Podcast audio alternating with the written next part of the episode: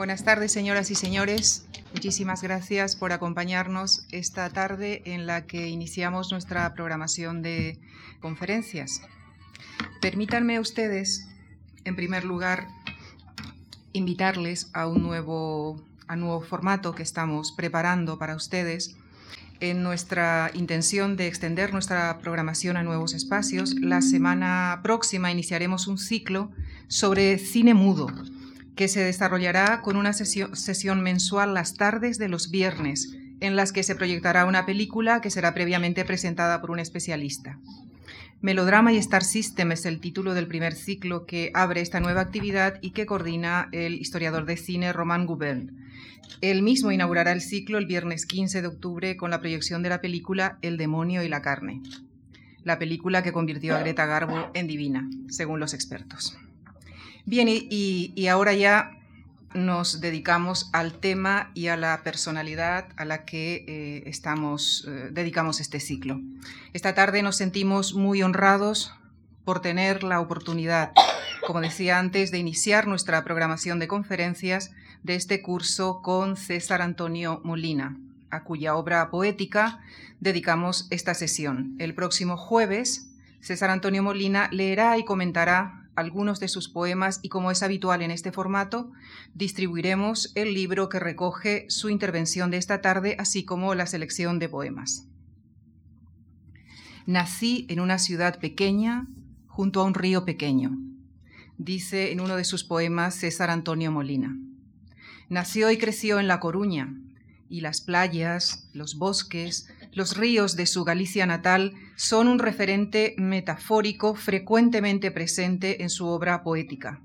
Así, por ejemplo, este año ya ha sido publicada la décima edición de su libro A fin de Fisterra.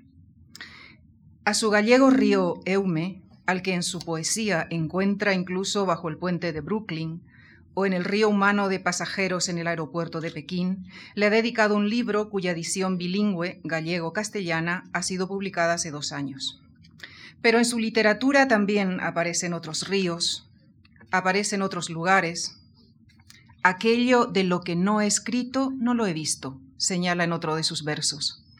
En los espacios y lugares que recorre César Antonio Molina busca la belleza en el paisaje, en las huellas del pasado, pero también, también explora su mundo interior. Acaba de publicar Lugares donde se calma el dolor, el cuarto volumen de sus memorias de ficción, que sigue la estela de vivir sin ser visto, regresar a donde no estuvimos y esperando a los años que no vuelven. Al amor, también presente en su poesía, no hay amor feliz ni felicidad sin amor, ha escrito, también ha, dedicado un conjunto de relatos titulado Fugas del Amor, traducido al italiano, al serbio y al francés. Su obra también está traducida al portugués, inglés, alemán, árabe y hebreo. Siempre he perseguido cumplir con mi deber, que es lo que mi padre me enseñó, ha dicho alguna vez, y además de escritor, también es destacable su labor como gestor cultural. Licenciado en Derecho y doctor en Ciencias de la Información, Dirigió el Círculo de Bellas Artes de Madrid, ha sido ministro de Cultura y es notable su gestión al frente del Instituto Cervantes. Con esta breve presentación he intentado esbozar parte de la prolífica vida profesional y creativa de César Antonio Molina. Por supuesto han quedado muchas obras sin nombrar, en prosa, poesía y ensayo, que suman más de una treintena. Muchas otras facetas profesionales, crítico, traductor, periodista, Dirigió el suplemento literario Culturas de Diario 16, docente. Fue profesor en la Universidad Complutense y en la actualidad lo es en la Carlos III de Madrid. Pero alguna vez ha dicho que por encima de todo se siente poeta, porque ser poeta es una manera de estar en el mundo. Y como tal le recibimos hoy le agradecemos que haya aceptado nuestra invitación y que esta tarde nos permita acompañarle en este recorrido por el mundo a través de su literatura. Muchísimas gracias. Bueno, eh, gracias a todos ustedes por, estar aquí y acompañarme. Eh, quisiera agradecerle a la Fundación Juan Mar la, la invitación, especialmente a Javier Goma, eh, su director, a Lucía Franco, la subdirectora que acaba de decir estas palabras que le agradezco tanto, y a Soledad Fernando. Eh, no solo es eh, esta lectura, esta charla eh, sobre mi poesía, sobre mi manera de, ver el mundo y la literatura, sino que también y, sobre todo es la publicación de este libro que les darán a ustedes mañana, mañana el jueves, que será la segunda parte, no es que esté haciendo publicidad, pero eh, sí que, que, para mí es importante el haber eh, eh, hecho esta especie de antología con muchísimos inéditos, tanto en prosa como en verso, de, mis libros anteriores y de los que se van a publicar en, en este año próximo y el, y el siguiente. Por lo tanto, estoy muy contento porque no hay nada mejor para, para un escritor que, que ver su obra eh, publicada y de esta manera tan, tan bonita, en este color añil que a mí me gusta tanto, tan bien cuidada, con tanto cariño y, aprecio. Y va a ser este libro un poco la guía de, de, lo que les voy a, a leer a ustedes y, y, a, y, a, contarles, ¿no? Eh, decía Lucía, eh, Lucía que, que, mi padre, y es cierto, mi padre de pequeño, eh, me llevó a un eh, jardín que está en La Coruña, que es el Jardín San Carlos, donde está enterrado eh, Sir John Moore, el, general inglés que murió defendiendo a la ciudad contra las tropas eh, napoleónicas. Y allí hay una placa, y en esa placa hay lo que decía Nelson a sus soldados, a sus marinos, que Inglaterra espera que cada uno cumpla con su deber. Y él de pequeño me señaló aquella placa y aquello que decía este almirante y eh, siempre he procurado cumplir con, con mi deber y lo he tenido como un emblema muy, muy mío y ya no sé si si me lo dijo mi padre, si lo inventé yo o si era del propio Nelson. En este, en este libro, eh, Poética y, Poesía, he querido eh, reunir una antología de, poemas de mis libros.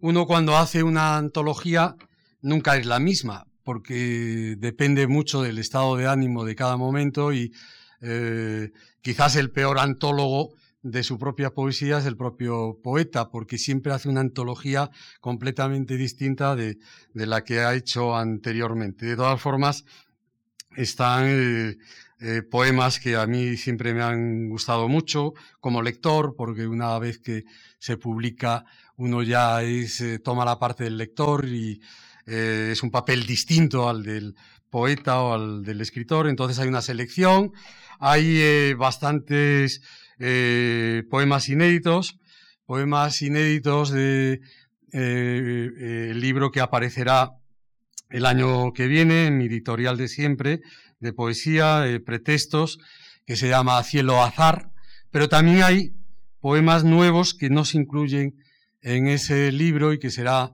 de un libro posterior que, hay aquí varios de esos poemas que, eh, aunque en los títulos no aparecen las referencias, porque no me gustaba hacer las referencias, pero son, eh, será un libro de poemas eh, sobre ciudades del, mundo, sobre los espacios que yo he visto en esas ciudades, los sentimientos que me han provocado, las reflexiones, y hay varios de, ellos. También quería que no solo estuviera presente mi poesía, sino quería desprenderme de tener que hablar demasiado de mí mismo, que es lo habitual en los poetas, que hablamos demasiado de nosotros mismos, y no era mi intención hablar de, de mí mismo, sí hacer una poética, que es lo primero que voy a leer, eh, dar una idea de, de cuál es mi visión de la, de la poesía, de a qué tendencia, a qué familia,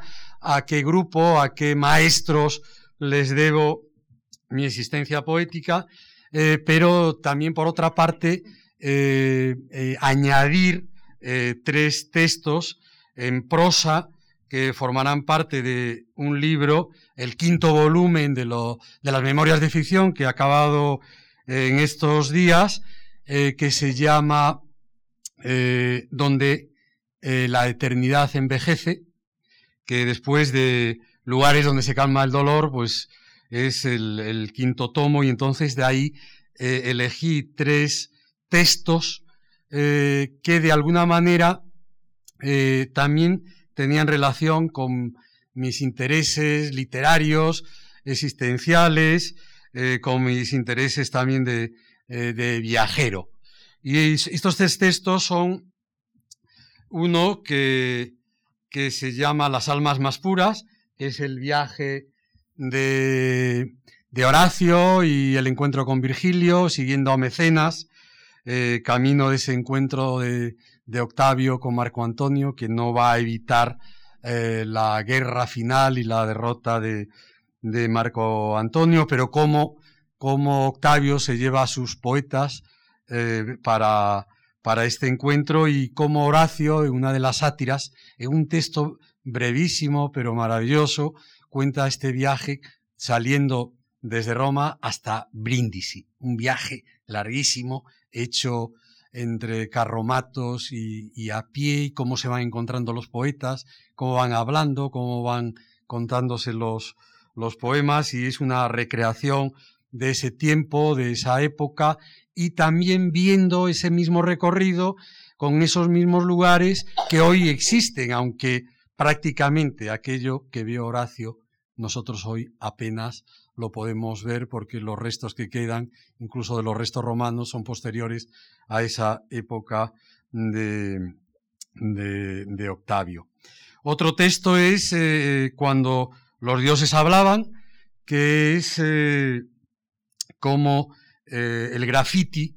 El graffiti también es una manera de, poesía, de literatura, y cómo el graffiti es eh, tan antiguo como, como los monumentos más antiguos, y cómo esos grafitis en los colosos de Memnon, allí en Tebas, están escritos a los pies esos poemas, esos versos en griego o en latín, de, esta, de una de estas esculturas, de uno de estos eh, eh, faraones y cómo eh, estando allí, pues la emoción de ver esa poesía graffiti de, de, más de dos mil años inscrita, todavía conservándose, lo que decían, los textos, lo que significan, y mostrando ese encuentro de, de la poesía contemporánea con los propios orígenes de, muchos de estos poemas. Y el texto que yo voy a leer hoy, eh, junto con mi poética, se llama Sensa Fine y eh, es eh, una visión de la, de la poesía como, como medicina, como cura, equiparando el origen de, la poesía con el origen de la medicina y centrándolo en un lugar en Roma, en la isla Tiberina, que es un lugar eh, que mucha gente no, eh, no visita y que desconoce, que desde hace al menos 2.400 años allí siempre ha habido un hospital. Y cómo se originó aquello, lo que significaba la curación también a través de la poesía, a través de la, de, la forma oracular, eh, cómo eh, em, hay esa cura de lo, de lo físico y la cura de, lo psíquico, que, es quizás lo más cercano que está eh, de lo que está la, la, poesía. Por lo tanto, voy a comenzar leyéndoles eh, mi, poética eh, que dice así. Montaigne, en sus ensayos, me enseñó que el eh, consuelo no está en el vivir, sino en el aprender a morir. Maurice Blanchot me mostró que el escribir no es dejar huellas, sino borrarlas. Que el escribir no es mostrarse presente, sino ausentarse.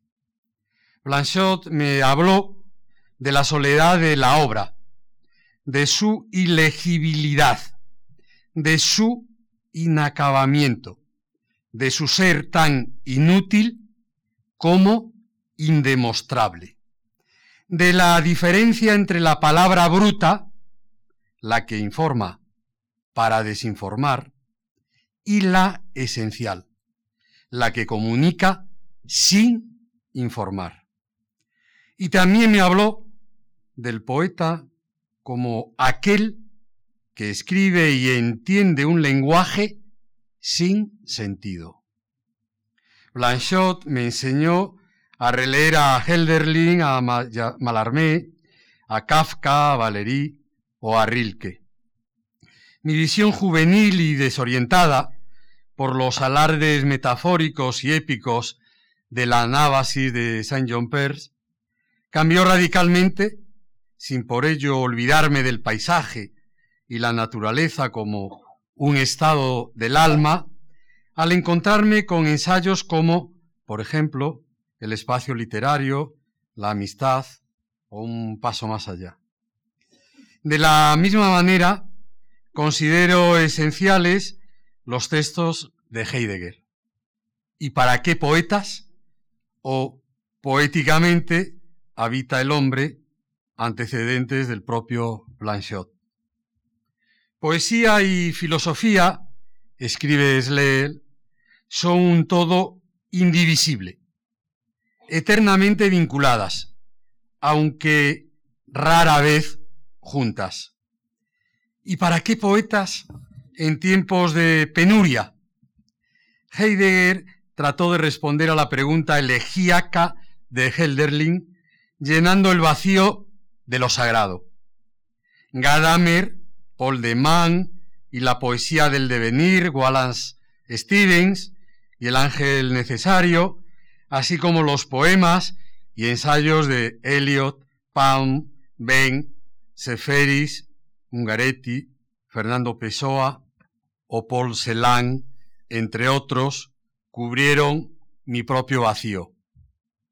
La poesía europea, la poesía universal había pasado por una revolución hecha, mitad y mitad, por los propios poetas ensayistas. La manera de mirar el mundo era ya otra después de las vanguardias del cubismo y la, abstracción, el surrealismo, del lenguaje cinematográfico, de la música tonal, el psicoanálisis, de los millones de muertos en los campos de batalla y en los campos de concentración. El espacio que había quedado era distinto. Bebe la presencia ausente según Blanchot. Hay un poema de Rilke dedicado a Lázaro que dice lo siguiente. Se levantó vacilante hacia la luz del día y vio cómo tuvo que conformarse de nuevo con esta vida aproximada e imprecisa. En estos versos el poeta checo se queja del despertar de nuevo a la vida terrenal de Lázaro, cuando él ya había alcanzado la plenitud en lo desconocido. La vida es algo aproximado e impreciso.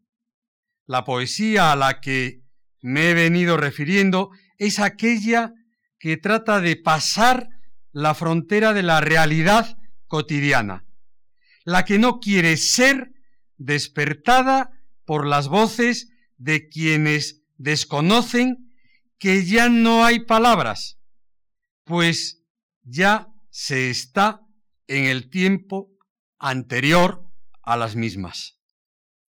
La obra de arte, la obra literaria, está siempre vinculada a un riesgo, a un sacrificio, a un extravío no pertenece a la verdad, sino al exilio. Gran parte de la poesía española actual, y no solo la de ahora mismo, es un grupo de plañideras que tratan de despertar a Lázaro. La poesía española, encerrada en su sempiterno casticismo y neorrealismo, llevada en carros de bueyes, sin saber que hay automóviles, e iluminada por velas, sin conocer la electricidad, se contempla a sí misma en lo retrógrado, en el analfabetismo de quienes la corean desde su oficio de escribanos. Han destrozado la palabra y corrompido el gesto. Han llenado de trampas el claro del bosque para acallar el lenguaje de los pájaros que era la palabra de Dios, incomprensible para el común de los mortales, para quienes no tienen la ocasión ni la suerte de ver cómo el cielo se abre sobre sus cabezas. Lázaro yace de nuevo semidespierto, tomado por miles de flashes y cámaras. Alguien lo interroga. Su cuerpo está lleno de moraduras producidas por los pellizcos de quienes lo reanimaban. Pero Lázaro no rompe el secreto y desde la oscuridad entra de nuevo en la luz y se hace luz. Rilke nos habla del espacio interior del mundo, quizás el espacio literario de Blanchot, aquel en donde las abejas de lo invisible liban desesperadamente la miel de lo invisible, para acumularla en la gran colmena de oro de lo visible. Cuando quienes envejecen solo han atendido a las preocupaciones inmediatas, ya no podrán volver hacia la vida interior y lo lamentarán. Joseph Campbell opinaba que la poesía estaba más allá incluso del concepto de realidad, lo que trasciende todo pensamiento. André Breton, en el manifiesto del surrealismo, afirmaba que todo conducía a pensar que existía un momento, un instante, un punto en que lo comunicable y lo incomunicable dejan de ser percibidos contradictoriamente. La poesía es una religión que tiene muchas fes distintas. No persigo que nadie se convierta a la mía. Cuantos menos, a más tocaremos en el paraíso. Pero sí recomiendo estas lecturas que no pudo hacer Orfeo cuando descendió hasta Eurídice. Como a Paul Valéry, me inquieta el lector inculto y el crítico que lo incita a pedir que la facilidad sea cómplice de la lectura, que la supuesta claridad sea el bálsamo de su vacío y de sus angustias. ¿Cómo un lector así puede cubrir el espacio que hay entre el autor, la obra y sí mismo? En la lectura del poema, el poema se afirma como obra en la lectura y en el espacio desplegado por el lector, afirma Blanchot. La poesía es el lenguaje metafórico, sugiere la realidad que se oculta bajo el aspecto visible. La metáfora, la poesía, es la máscara de Dios, mediante la cual puede experimentarse la eternidad. Pero hay muchos poetas que prefieren ser funcionarios o chamanes, es decir, prefieren conocer lo conocido a lo incognoscible. El escritor francés Alfred de Vigny, en su obra Chatterton, enfrentaba al alcalde de Londres con el joven poeta famélico. El alcalde le decía que estaba fuera de la realidad y que debería volver a la misma tras ese pecado de juventud. La respuesta del protagonista, Chatterton, es muy significativa. Inglaterra, dice, es un buque donde cada uno de los marineros tiene su responsabilidad, cada uno según sus aptitudes y su rango. El poeta está en la cofa y lee en los astros la ruta que nos muestra el dedo del Señor. Pero todos los poetas están dispuestos a proceder a tal lectura que desafía al realismo y al racionalismo cotidiano, el poeta como creador debe negar lo real porque, según Pascal, negar lo real es rehacer el mundo. Hamlet se preguntaba, ¿estás a la altura de tu destino? La poesía española de hoy debe recuperar eh, muchas de estas fuentes que también me provienen de Góngora, Quevedo, San Juan, Rosalía, Juan Ramón, Guillén, Cernuda, Lezama, Paz, y llegan a Cirlot, Crespo, Pino, Valente, Álvarez Ortega, Ori, Gamoneda o José Miguel Ullán, entre otros. En el Corán, Gabriel le dice a Mahoma, en cuanto a los poetas, yerran quienes los siguen. ¿No viste cómo se descaminan en los valles y cómo dicen lo que no dicen? Mi intención en estas dos jornadas dedicadas a mi poesía es contar, previo a la lectura de los poemas, tres historias que tienen mucho que ver con mi manera de entender la literatura y también de dónde procede mi creación. En las almas más puras me uno al viaje de un grupo de poetas contado por Horacio hace nada menos que dos mil años. Es la narración de uno de los primeros viajes literarios y muestra muy a las claras los sentimientos que entre ellos se tenían. Tantos siglos después, yo lo repetí no a pie como debería haber sido preceptivo, sino en coche tratando de encontrar algún rastro de lo que en su maravillosa sátira el poeta romano contó. Ese tipo de rememoración del pasado es algo muy común en mí. Esa nostalgia en poder dialogar con los maestros más allá de su propia escritura. La poesía es, junto con la filosofía, el género literario más cercano a lo sagrado. La poesía nació de las voces oraculares y como una manifestación de la voz ancestral de la naturaleza misma.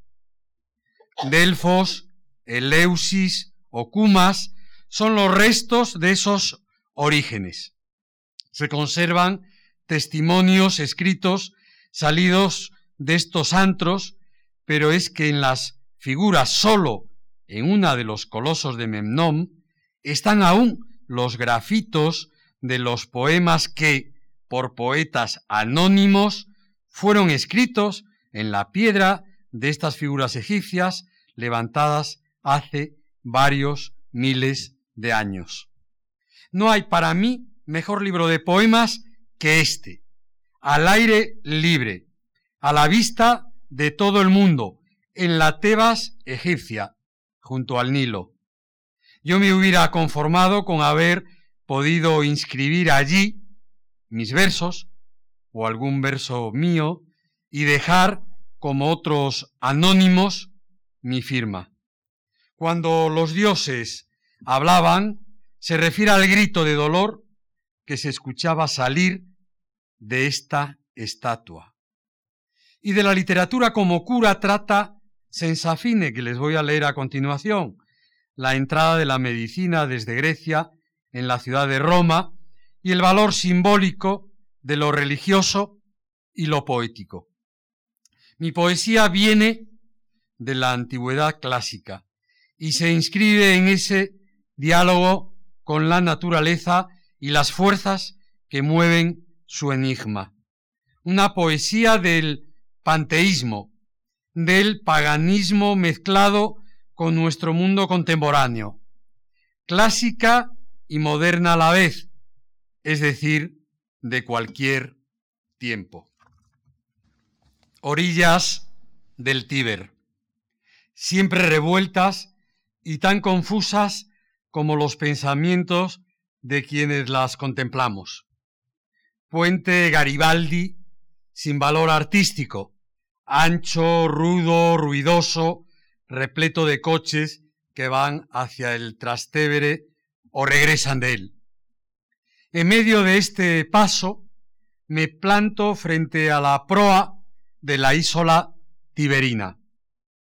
Para llegar a ella es inevitable tomar una decisión, o ir por la Anguilara del lado del Trastevere o por el Lungotevere de Ichenchi. Opto por este último camino bordeando el antiguo barrio judío, con la gran sinagoga cuya alta y esbelta cúpula se divisa desde cualquier punto de Roma.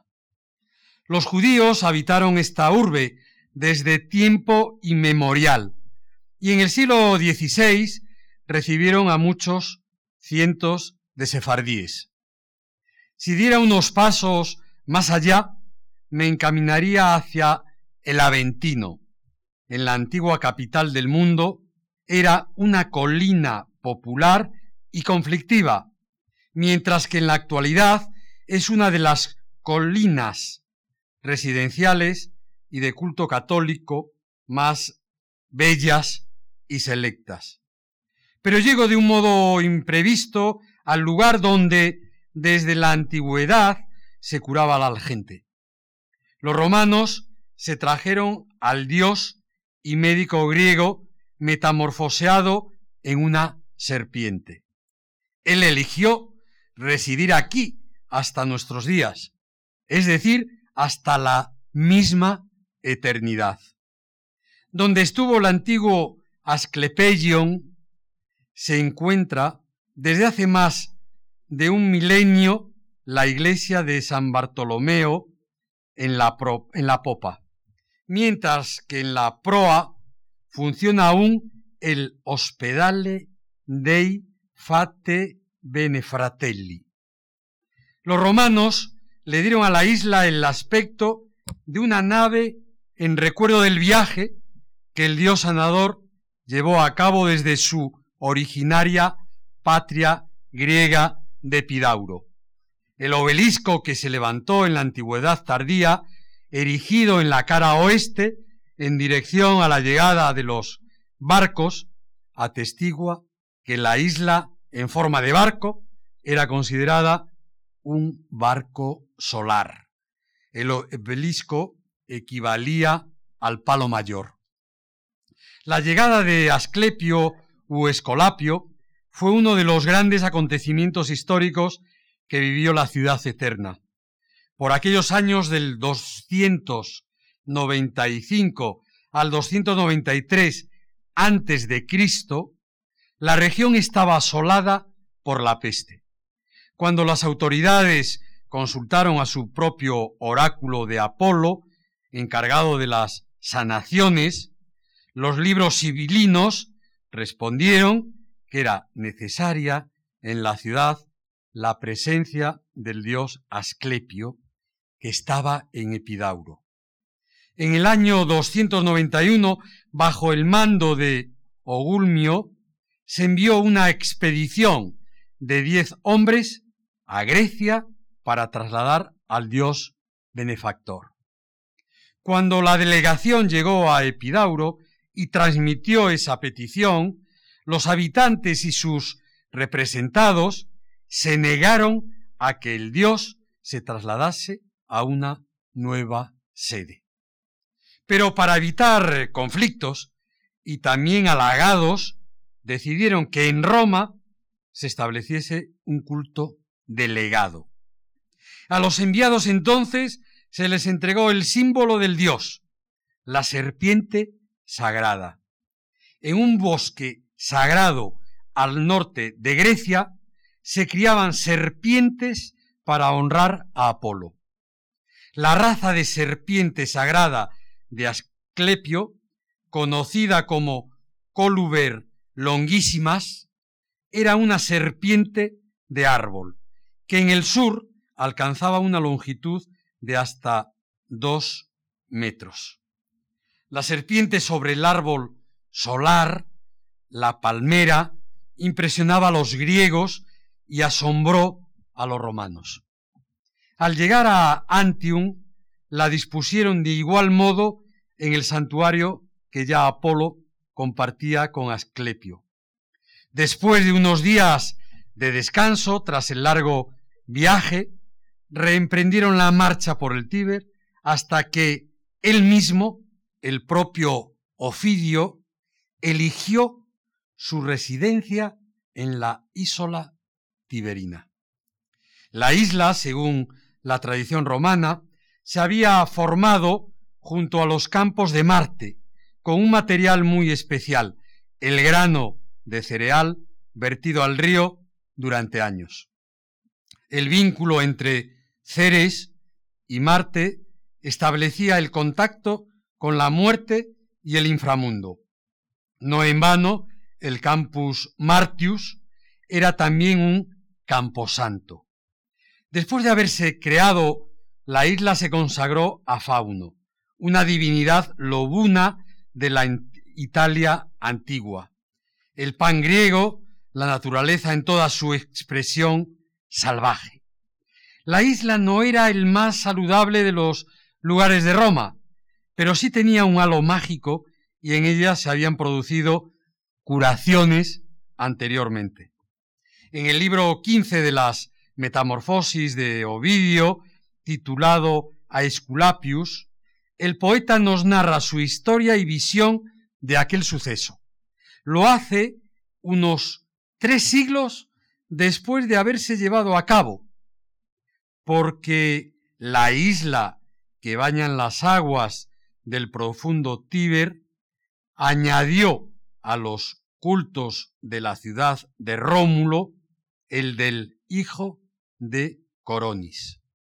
Ovidio no le quita protagonismo al viejo Apolo para dárselo a la otra joven divinidad. La idea de la curación había partido de él. Por lo tanto, el poeta de alguna manera discrepa de la leyenda o de la verdad histórica referente a que fueron los libros civilinos quienes idearon esta alternativa para salvar a la ciudad de uno de los momentos más complicados de su historia. Hubo, según Ovidio, una primera misión de senadores que se trasladaron a Delfos para preguntarle al oráculo de Febo qué debían hacer. Él les contestó, lo que aquí buscas, romano, debiste buscarlo en lugar más cercano. Búscalo ahora en lugar más cercano. No es Apolo quien os hace falta para mitigar vuestras penas, sino el hijo de Apolo. Id con buenos auspicios y llamad a mi vástago. Enterados de quién era y dónde estaba, enviaron legados por mar rumbo a las playas de Pidauro. Ovidio omite las disputas entre los anfitriones y los autoinvitados y deja que sea el propio Dios quien resuelva el asunto. Se les aparece en sueños a los romanos y les anuncia que irá metamorfoseado en la serpiente que con sus anillos se enrosca a su bastón. Iré y dejaré mis imágenes. Todos están de acuerdo y, se disponen para que la serpiente parta con sus nuevos poseedores. La nave, adornada de guirnaldas, parte empujada por una ligera brisa. El poeta nos hace una descripción de los lugares del recorrido. Una vez abandonaron el mar Jónico y tomaron rumbo a la costa italiana, doblega luego Capri y el promontorio de Minerva y las colinas de Sorrento, generosa en viñedos, y la ciudad de Hércules y Estavias y Parténope, creada para el ocio, y tras ella el templo de la Sibila de Cumas. Finalmente arriban a la arenosa playa de Ancio. El dios busca para alojarse templa parentis, el templo de su padre Apolo. Ovidio, a diferencia de otros escritores como Valerius Maximus, solo habla de un templo dedicado a Apolo y no compartido por éste y su joven hijo.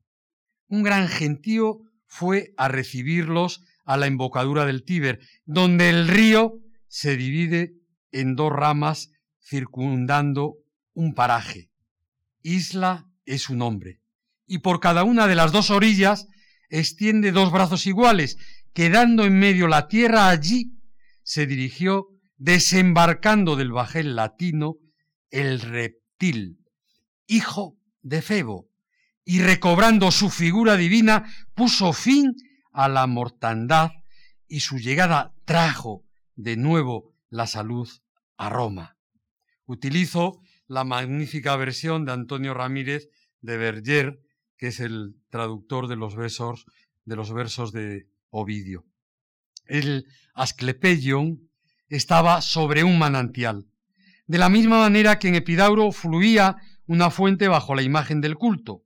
El agua era un elemento fundamental en la escenografía de estos primeros centros de salud, como aún hoy lo es en muchos lugares milagrosos de la geografía de las varias religiones universales. Los griegos construían, según los cronistas, los santuarios de Asclepio en sitios especialmente saludables y ricos en manantiales. Visito la iglesia de San Bartolomeo con su fachada barroca y su campanario románico del siglo XII, soportada, como casi todas las iglesias romanas, con las columnas desmontadas de los antiguos templos. Y compruebo y toco una vez más la boca de aquel manantial en medio de los peldaños que conducen al presbiterio. Ahora está seco, pero revestido con un magnífico brocal realizado en las mismas fechas que la torre. El pozo tiene unos 12 metros de profundidad y aprovecharon una de estas antiguas columnas para llevar a cabo su revestimiento. Está decorado con relieves de santos. Una columna del antiguo Asclepeion. ¿Qué pensarán los enfermos del hospital sobre el lugar donde están ingresados. Probablemente la mayor parte de los mismos desconocerán su larga y aristocrática estirpe, pues bastante tendrán ya con salir de sus dolencias. Durante los tiempos del emperador Claudio, los esclavos enfermos, deportados a la isla, debían ser liberados tras su curación. La divinidad que sanaba era Asclepio, pero que la que liberaba era Bediovis, que habitualmente se ocupaba del derecho de asilo y de la protección de los esclavos. La relación entre curación y liberación da fe de un único recinto de poder sagrado que era común para ambos dioses. Para llegar a la isla por este lado del Lungotevere Chenchi, tengo que atravesar el puente eh, Fabricio o de los cuatro capi, denominado así por los Hermes cuadrifrontes que aún permanecen todavía en uno de sus extremos. Hermes, entre otras muchas labores, tenía el encargo del traslado de las almas.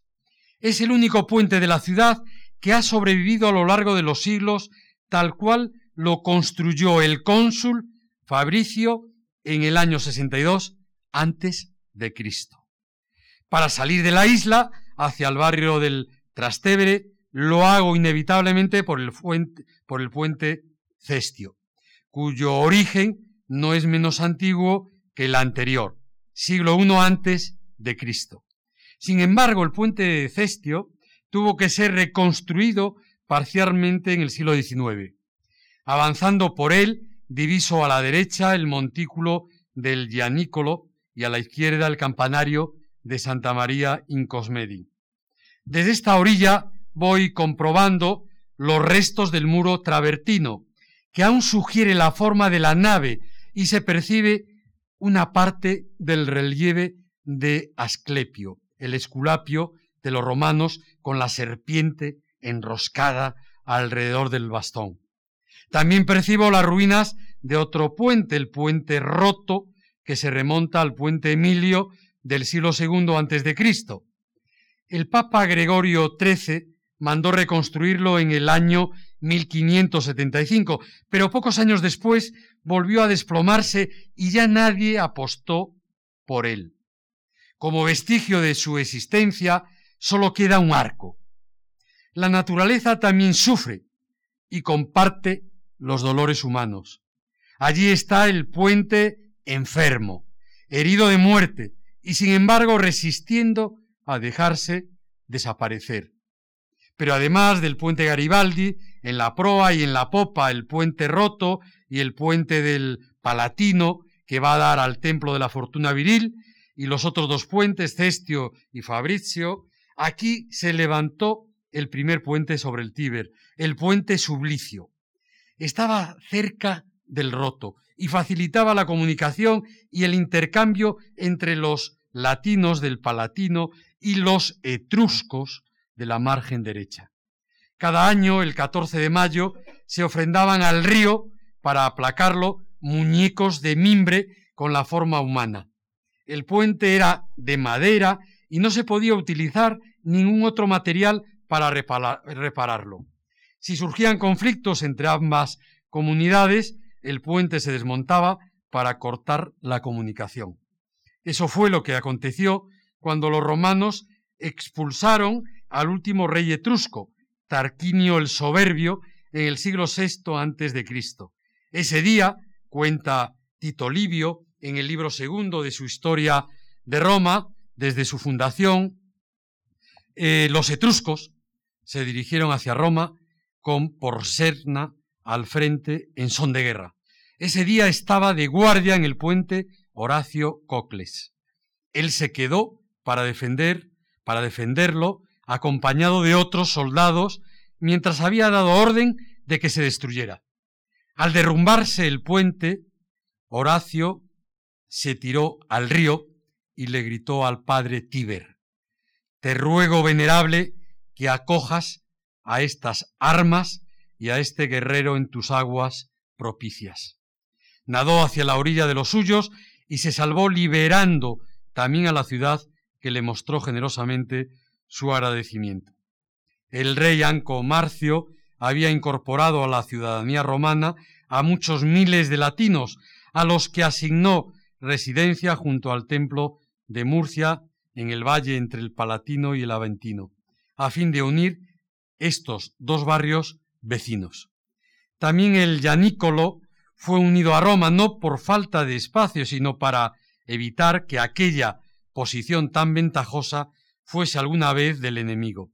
Se estimó conveniente protegerlo con una muralla y además conectarlo a la ciudad con un puente de madera, el primero que se tendía sobre el Tíber para facilitar el acceso.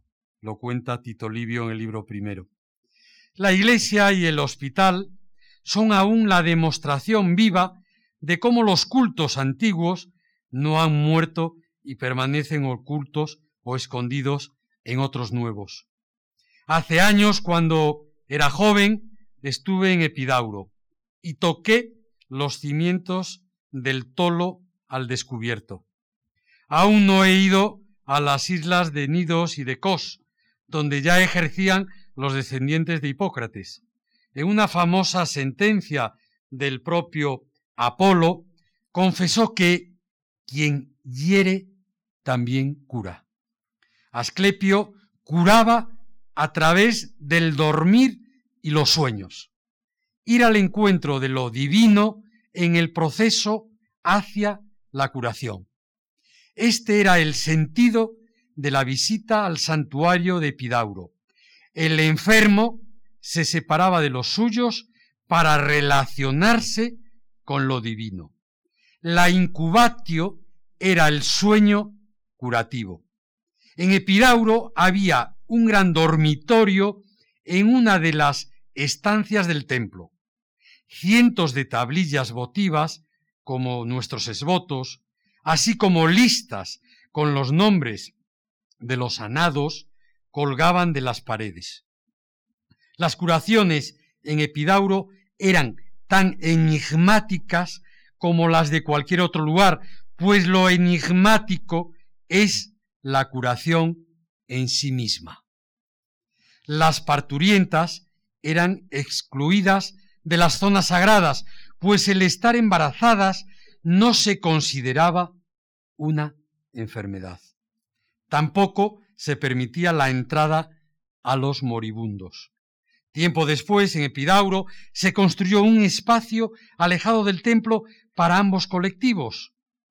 Sócrates era hijo de una comadrona. Las comadronas, por lo general, eran mujeres estériles. Sócrates, un escritor estéril. La sabiduría en la consecución de la esterilidad. Sócrates, partero de hombres y de almas. Autotanatografía. Asclepio había nacido violentamente del vientre de su madre. Todos aquellos que nacían de forma violenta con una cesárea eran sagrados para Apolo. ¿Por qué las últimas y extrañas palabras de Sócrates antes de morir? Oh Critón, debemos a Asclepio un gallo. Llevádselo, no lo olvidéis. Asclepio no ayudaba a nacer. Le regaló esta ofrenda por no haberlo traído al mundo. Mejor los no natos que espacio. O quizá se lo ofreció porque, habiendo podido encomendarse al Dios para sanarse, no lo hizo, pues sabía que su condena no tenía curación. O quizá quería decirnos que la verdadera luz llega con la muerte y esta es la definitiva curación, la verdadera resurrección. También Asclepio había muerto y resucitado, como luego lo hará Jesucristo. Asclepio no estaba solo. Epione era la mujer del dios e Higia su hija. ¿Cuál es más dura? ¿La enfermedad física o la del alma? Asclepio se dedicaba fundamentalmente a la primera. En la Ilíada nos recuerda Kerenji, Macaón curaba las heridas de los combatientes. Había otros médicos, mientras su hermano Podalirio se dedicaba a las enfermedades invisibles, las del alma, las de los poetas. Solo eran curables las heridas del hombre, las heridas físicas, pero no el hombre mismo. Médicos y combatientes al final desaparecieron todos bajo las murallas de Troya o bajo la larga sombra que cubrió también a los vencedores durante el resto de sus días. En el canto quinto y en el once de la Ilíada se nos recuerda que también los dioses eran heridos y sufrían. Caminando por estos lugares veo que se está preparando una competición de canoas ese día que, que paseo por estas orillas del Tíber y sobre la isla tiberina. En un kiosco compro el periódico La República, que también sigo cada día en Madrid. Pasando rápidamente sus amplias hojas, leo una información sobre la escasez de médicos y enfermeros. Entonces pienso que nunca se dedicaría un reportaje a la falta de poetas y su inútil pensar. Sin embargo, Kerenji me recuerda que el médico griego disponía de la ayuda de sus poetas, ayuda orientada al conocimiento de sí mismo. ¿Implicará esa necesidad de médicos la de poetas? ¿Los poetas médicos del espíritu? Reemprendo mi marcha hacia cualquier lugar sin devolverles la mirada a quienes me observan desde las ventanas sanadoras. A Asclepio muchas veces lo representaban como a un joven caminante. Andar es también sanar. La vida es muy corta, pero largo el tiempo que pasaremos bajo las tierras cultivadas por el Tíber o cualquier otro río. Caminemos, caminemos mientras podamos, sin fin. Y eh, para ir terminando, leerles unos, unos poemas, adelantar algunos poemas de, de mañana. Comenzaré por, por algunos de mis primeros poemas. Este se llama y fue escrito muy, muy joven, a los 20 años, y aún me, me veo retratado en este retrato con naturaleza muerta. Mi cuerpo picoteado sobre una charca de lapas, mis palabras convertidas en mentiras, mi cuerpo varado sobre un nido de gaviotas, mi boca tan pequeña, apenas besada sobre una charca de lapas. Mis palabras convertidas en mentiras, mis dedos corroídos por larvas marinas, dislocados por las olas, mi cabeza aún rubia como una montaña brillante sobre una charca de lapas. Cubierto de arena, el bronce, la mansión marina en donde elegiste residir entre la linfa y la espuma. Soy un hombre, un hombre herido. La cura está en todos los lugares y sin embargo mi cura es la herida. De, de Olas en la Noche, este poema que se llama Por los Estrechos y es eh, eh, como el cuerpo eh, navega en su fase final por, por una especie de oceanografía. Que suba la marea en mí como en la playa y por los estrechos desplegados sobre los mapas. Oh movimientos marinos de los amantes confundidos, quienes están en el mar trabajan en los torbellinos. Estrechos todos, y nada más que estrechos son las rutas. Todo se agita y nada se conmueve. Señor, mientras tú duermes, nosotros nos hundimos. En esta hora solo vemos la abertura. Y el cosmógrafo, con el bisturí, intenta abrir nuevos pasos, nuevas rutas por esta piel de pergamino. En tanta sabiduría, solo una duda. ¿Quién ha vivido un día, ha vivido todos? Todos los días van hacia los estrechos y el último los alcanza. Y al doblarlos nos encontraremos con los no nacidos. Que suba la marea en mí como en la playa. Señor, serás conmigo tal como eras cuando yo no era.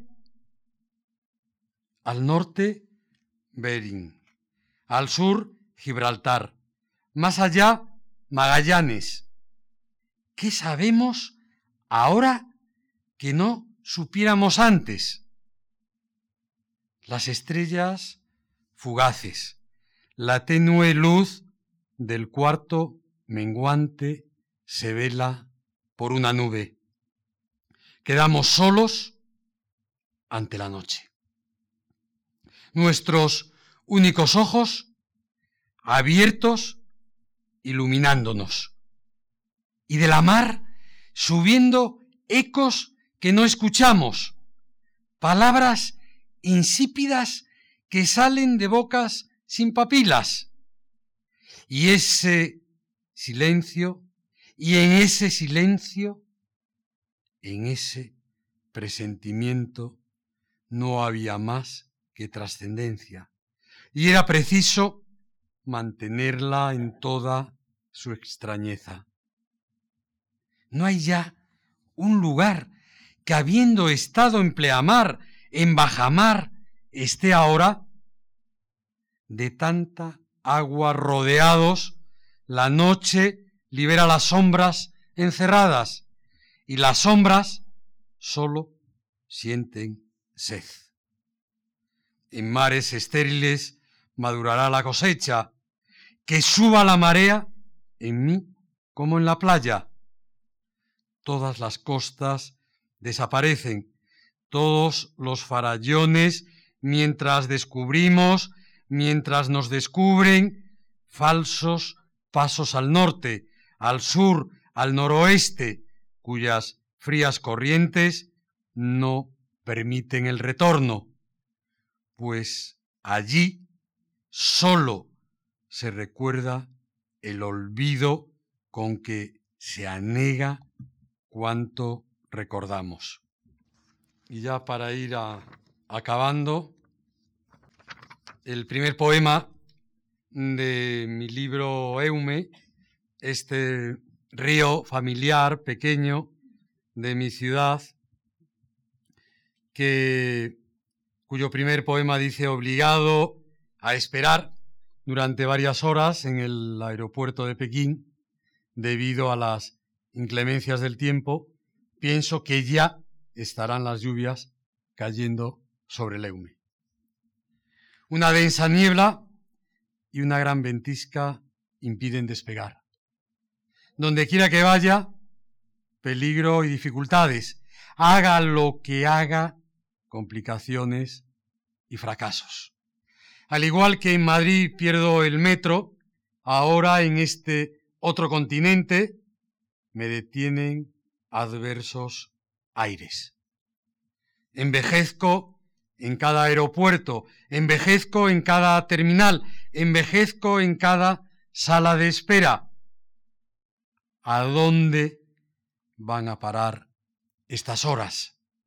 ¿Podré reclamarlas al final de, de mis días, como nimbo, vagabundeo a merced de los altavoces, como nimbo vagabundeo a merced de las pantallas. La azafata de información me sonríe y me entrega una rama de sauce. Chulung escribió esta máxima. Un buen viajero es el que no sabe a dónde va.